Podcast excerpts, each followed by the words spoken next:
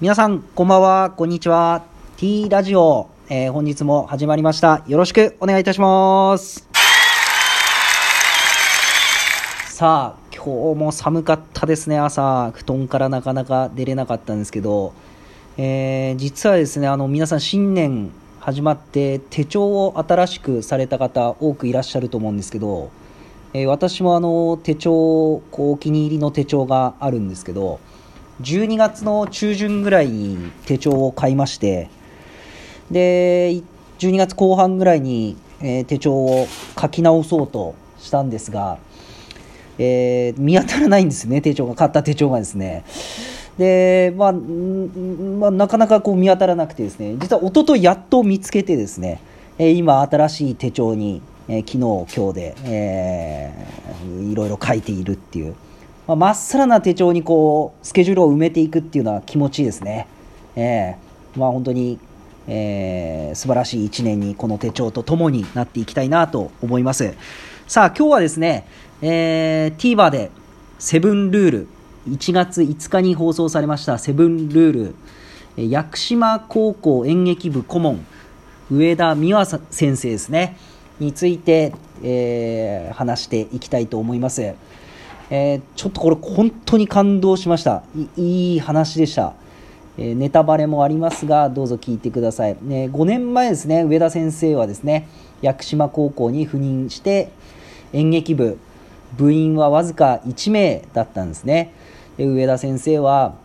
まあ、残り1人の部員が渡り廊下で練習したいですって言うからじゃあ部員集めないとねって言って集めましたって言って当時を振り返るわけですね。もう部員1人からスタートしていったと。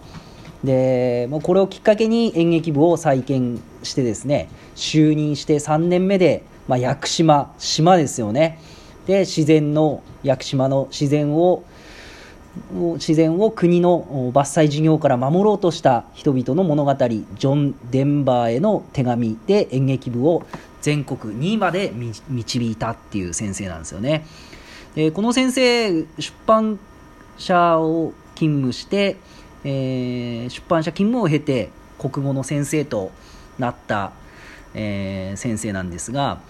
まあ、鹿児島県ですから屋久島は。鹿児島の本土の方で高校の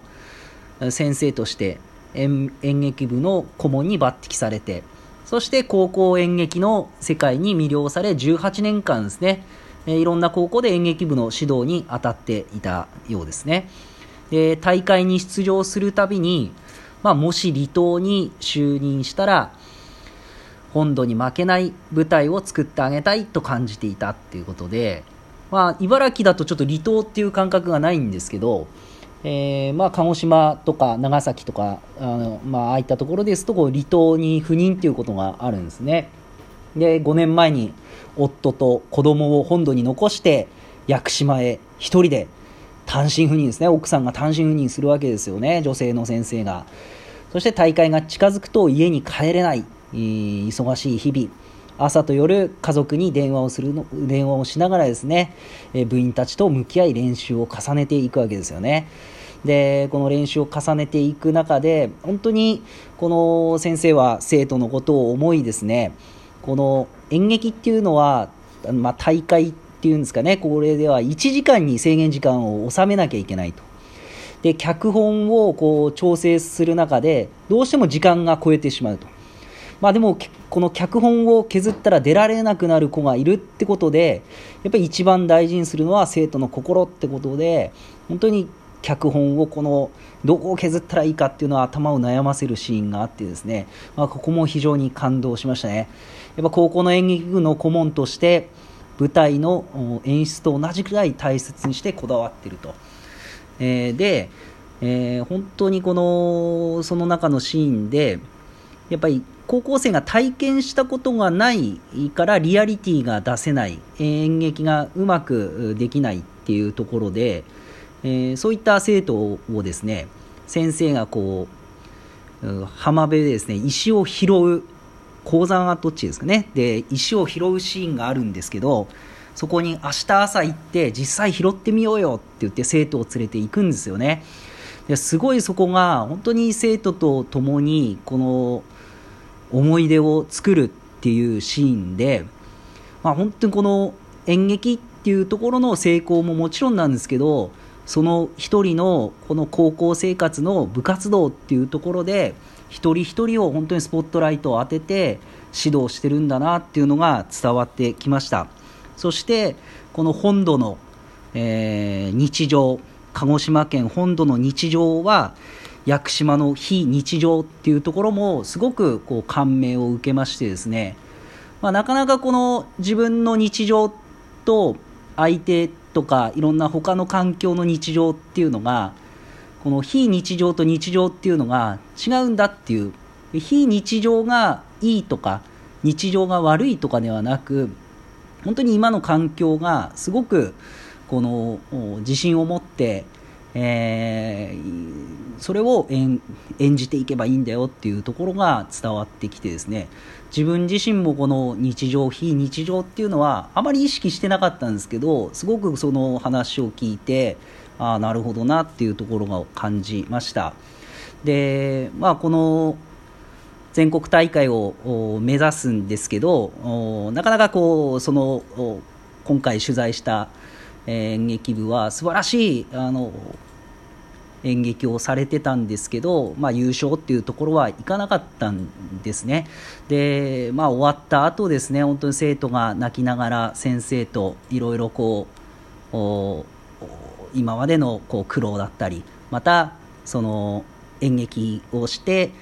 観客からのアンケートとかを読んでいる時にですね、まあ、ある部員がですね今回のこの演劇の内容を、まあ、屋久島高校の毎年の、えー、毎年に1年に1回、えー、その演劇を発表するそういった伝統の演演劇にしたいみたいな話をするんですね。もう本当にこの後半はですねちょっと涙なくしては見られないような形になってですね、まあ、実は私もある高校のある部活に携わってましてすごく感情移入をしてしまいましてもう涙が止まらなかったですねで、まあ、このスタジオでこういろいろ話すんですけどあの優香さんの、ね、旦那さんである青木さんがですね、まあ、大体こういう時は号泣しちゃうんですよねいつも。はいでこうもう本当に、えー、涙を流すっていうところで、えー、本当に非常にいいまたあこうセブンルールでいい刺激をいただいたなと思います、まあ、この生徒と向き合う先生っていうところでしたけど、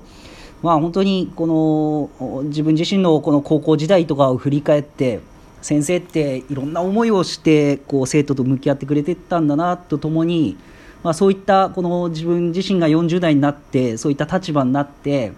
まあ、そういった思いでこの生徒というかいろんな人とまた、えー、10代20代のことを接していかなければいけないなと思いました、えー、ぜひあの TVer12 日までこのセブンルールのえー、屋久島高校の先生のお話上田先生のお話聞けますのでぜひ、えー、見ていただきたいなと思いますのでよろしくお願いいたしますいいなと思った人は、どうぞネギの連打をよろしくお願いします。本当に最近多くのネギの連打ありがとうございます。それでは、えー、明日から3連休ですね、えー、ステイホームをしながら、えー、3連休また楽しく過ごしてまいりましょう。それではまたよろしくお願いします。